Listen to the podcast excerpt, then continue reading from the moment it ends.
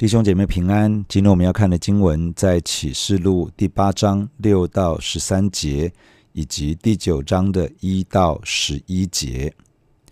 八章第六节，拿着七支号的七位天使就预备要吹。第一位天使吹号，就有雹子与火掺着血丢在地上，地的三分之一和树的三分之一被烧了，一切的青草。也被烧了。第二位天使吹号，就有仿佛火烧着的大山扔在海中，海的三分之一变为血，海中的活物死了三分之一，船只也坏了三分之一。第三位天使吹号，就有烧着的大星，好像火把从天上落下来，落在江河的三分之一和众水的泉源上。这星名叫阴沉，众水的三分之一变为阴沉，因水变苦，就死了许多人。昨天的经文谈到，在揭开第七印之后，在天上大约半小时的静默时间中，神将七支号筒赏赐给侍立在神面前的那七位天使，又有一位天使将众圣徒的祈祷献上在神的面前，蒙神的悦纳。之后，天使用祭坛上的火填满了金香炉，倒在世人所住的地上，地上就发生了雷轰、大响声、闪电和地震。接下来，七位天使拿着七支号筒，准备好要吹响号筒，启动书卷中所记载的内容。启示录中对这些事件与灾难的记载，是用第一世纪对事物的认知，用那个时代的语言文字记录下来。许多现代才出现的事物，许多现代科技的产物，许多现代科学的解析，在第一世纪的人并没有这样的认知，也没有这样的词汇。约翰所看到的异象，很可能是。距离他的那个时代一两千年之后所发生的事情，他只能够用有限的词汇去极力的描述。因此，我们在解释这些记载的时候，可以透过现代科学的理解，透过现代科技的产物，用现代化的语汇去提供一些可能的解释。但是，我们需要保持对于解释的弹性还有宽广度。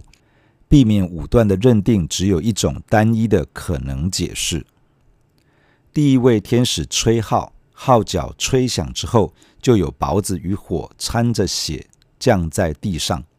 这个景象很像出埃及的时候十灾当中的第七灾，也就是冰雹之灾。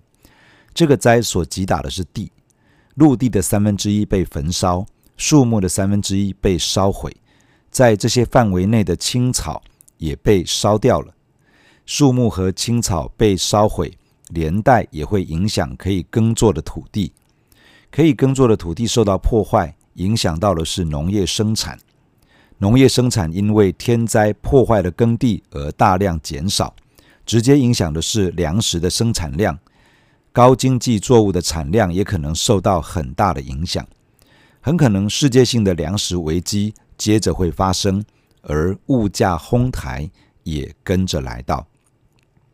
创世纪第一章提到，神把地上的青草赏赐给地上的走兽、空中的飞鸟以及各样爬在地上有生命的活物作为食物。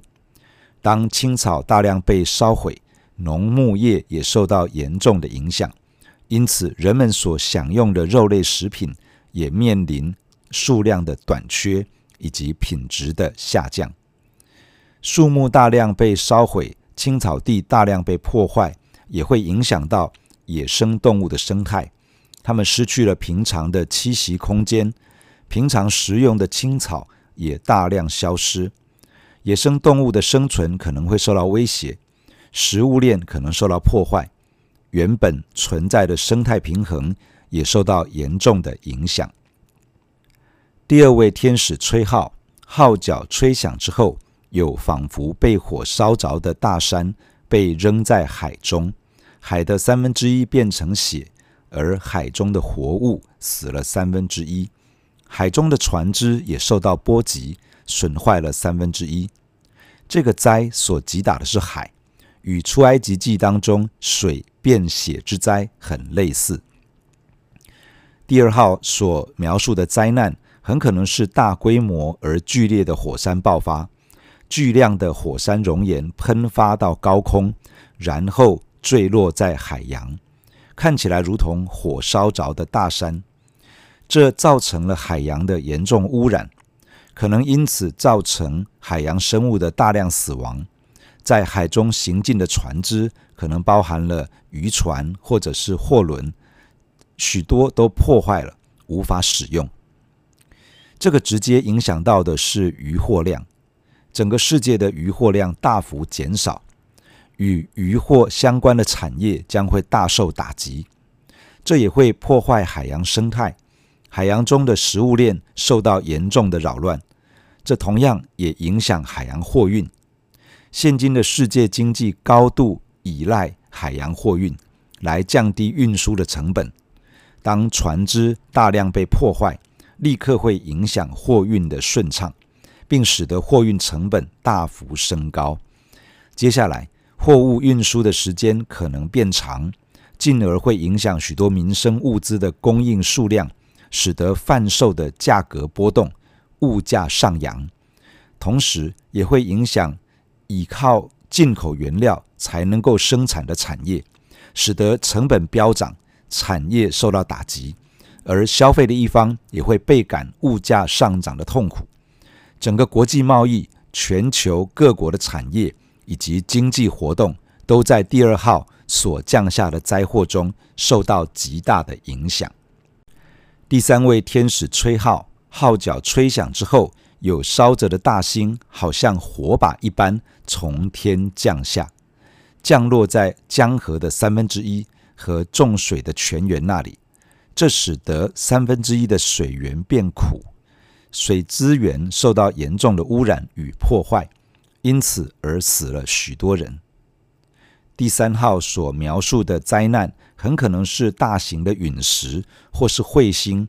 甚至是小行星坠入到大气层当中，因着在大气层的摩擦碰撞产生破裂的陨石碎片，放射性的散落在水源区，污染了整个世界三分之一的水源。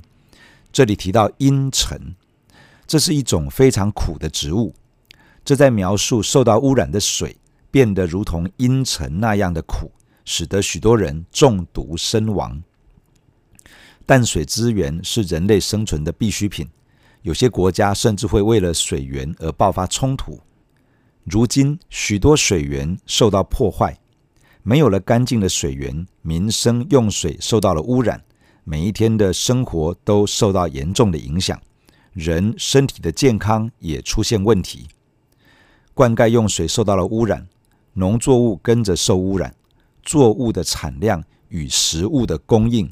全都出现了问题，工业用水受到了污染，许多产业受到波及，经济面受打击，人民的生活面对更大的困境。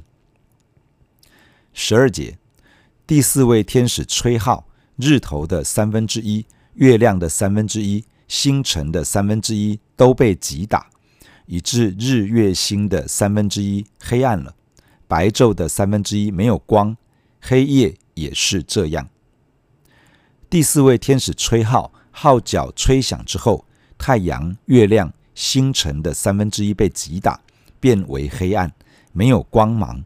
这与出埃及记当中的黑暗之灾非常的类似。第四号所描述的灾难发生在天空，这里描述的是日月星的三分之一被击打。击打的意思是重击。不论是星体之间彼此的碰撞，或者是神的手直接击打天上的星体，它的结果就是从地球上去观看，这些星体都黑暗了。又或许是因为前面三号的灾难当中，导致地球本身的改变，使得在白天的三分之一时间看不到阳光，陷入到黑暗之中，而黑夜也类似。有三分之一的时间看不到星体发光，在旧约的先知预言当中，曾经提到，在耶和华的日子来到时，是黑暗没有光明的日子，是黑暗幽冥密云乌黑的日子。天上的众星群宿都不发光，日头一出就变黑暗，月亮也不放光。除了星体发生的变化，现代人类所做的许多事情，也可能带来影响，使得天空变黑，而影响到星体的光照，包括工业污染、温室效应、核爆的烟尘等等，都可能使得天空增添许多污染与遮蔽。不论是何者，都会影响到整个地球的气候，带来全球性的气候危机。十三节，我又看见一个鹰飞在空中。并听见他大声说：“三位天使要吹那其余的号，你们住在地上的民，祸灾！祸灾！祸灾！”四只号筒吹响之后，约翰又看见有一只鹰在天空盘旋。这鹰发出很大的声音，向这个世界说话。他说：“三位天使要吹那其余的号，你们住在地上的民，祸灾！祸灾！祸灾！”前面四只号筒吹响，逐一的击打了大自然。一开始是地，再来是海，接着是江河以及众水的泉源，之后是天上的星体。影响的范围是全地的三分之一。目的是借着这些灾难，使世人醒悟过来。这只鹰的出现，透过警告的话语，要世人赶快悔改，归向永活的真神。鹰是吃腐尸的。主耶稣曾经描述一个众人皆知的现象，说：“尸首在哪里，鹰也必聚在那里。”在这里，鹰的出现可能预告着大规模死亡的来到，因为接下来的灾难将会直接击打在人的身上。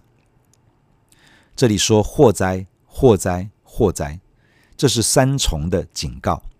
这个是希伯来文当中表达最高级里面的最高级的一种方式，用这样的表达来预告接下来三位天使所吹的三支号筒将会带来极为可怕的灾祸。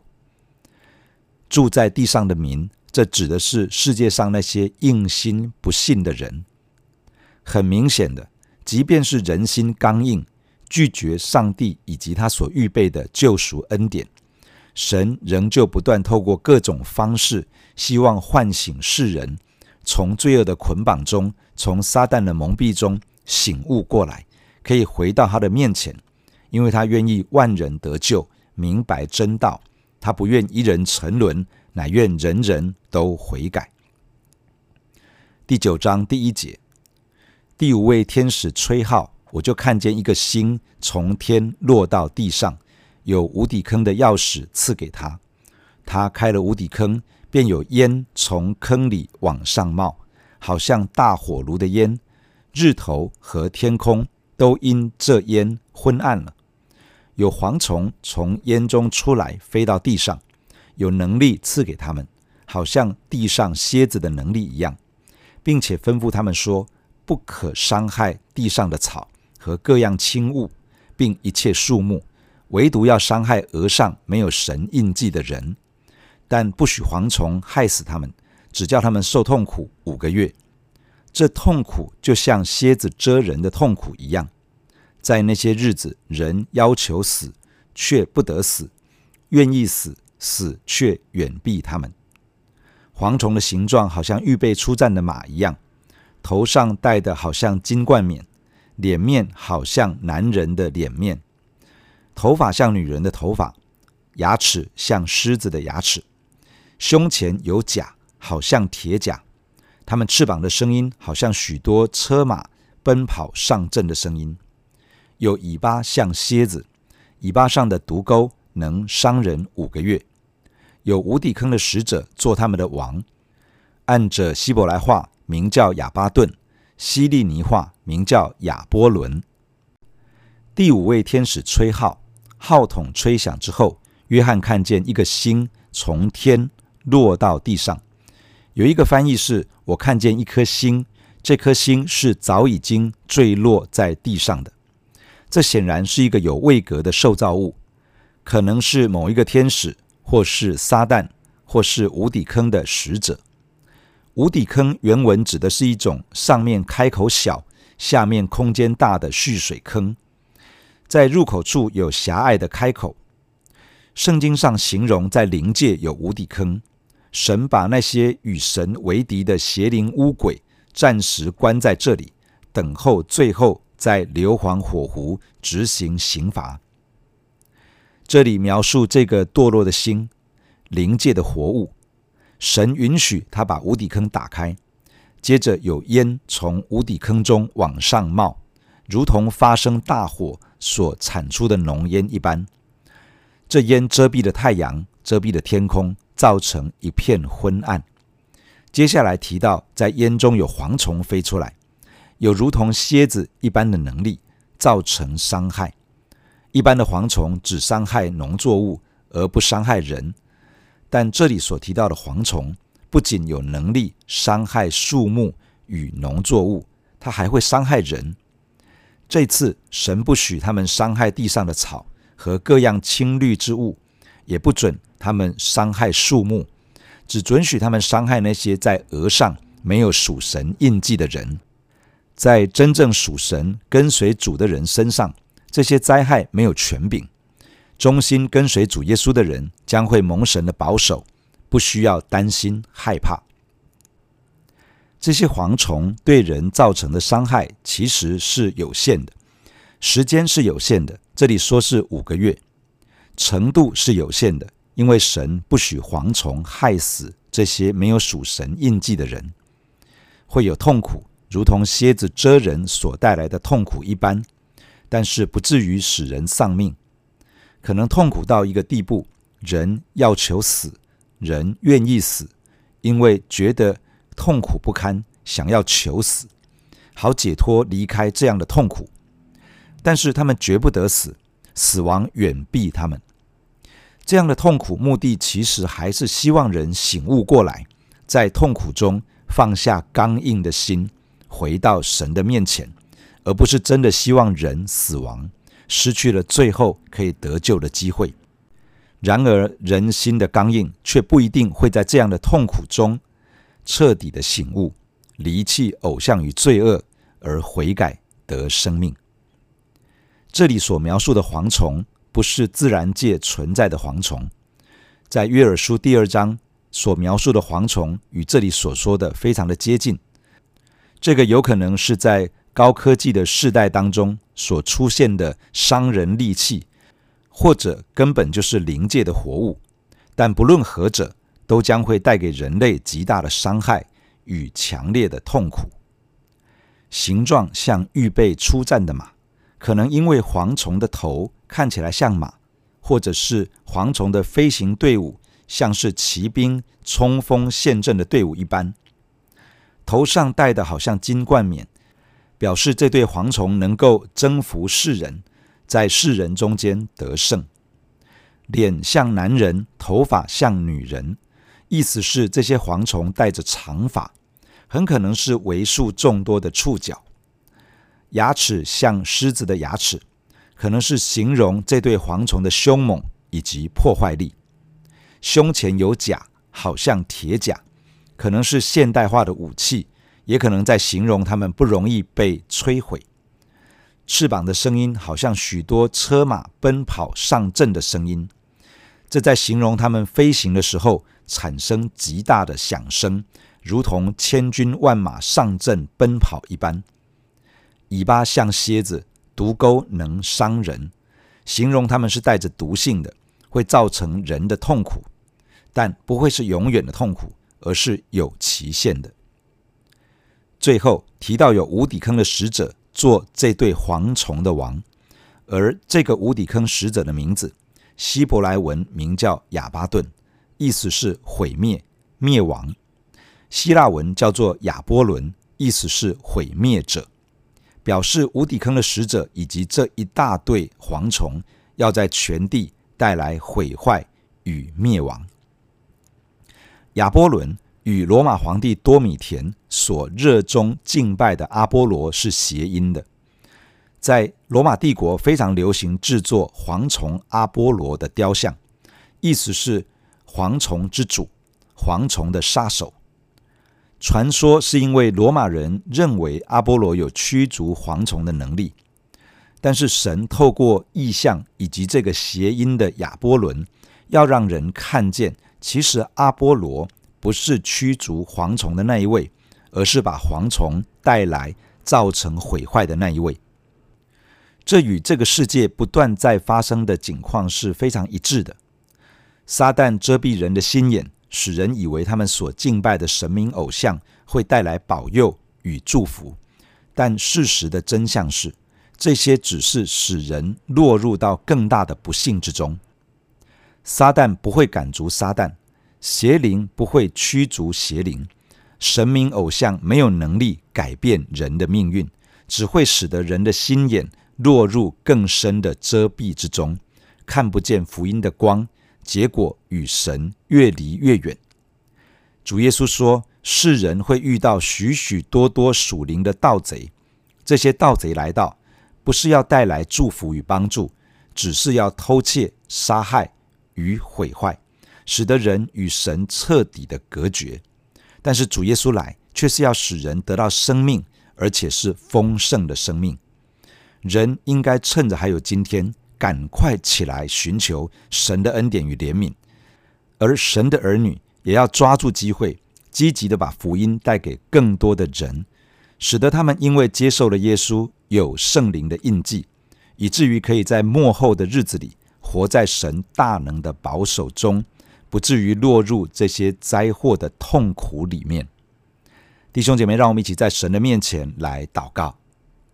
亲爱的天父，我们感谢你透过今天的经文来对我们说话。天父啊，我们来仰望你，在幕后许多的灾难当中，你仍旧有怜悯、有恩典，因为你要透过这一切唤醒人的心，可以从罪恶与偶像的遮蔽当中醒悟过来，可以起来寻求永活的真神。天父，谢谢你，你的心意是不愿意一个人沉沦，你希望人人都可以悔改。你希望人因着悔改而能够得生命，可以与你永远同在。主啊，我们祈求你的怜悯，因为许多的人被魔鬼遮蔽，他们的心眼看不见福音的光，以至于他们不知道要接受一位救赎他们的主所为他们预备的救恩。主啊，求你亲自的施恩，在你所允许的震动，在你所允许的灾难当中，让人的心。真的能够醒悟过来，让人的心眼可以被打开，让人的心可以因此被震动，而看见自己的错谬，而能够在你的面前悔改，归向永活的真神。主，我知道，只要人一悔改，你恩典的门就为他打开，他就能够进入到当中，得着永生的生命。天父啊，求你恩待我们的亲人朋友当中，还有很多还没有认识耶稣的，求你施恩，让他们有恩典、有怜悯，让他们的身上有你的祝福跟保守。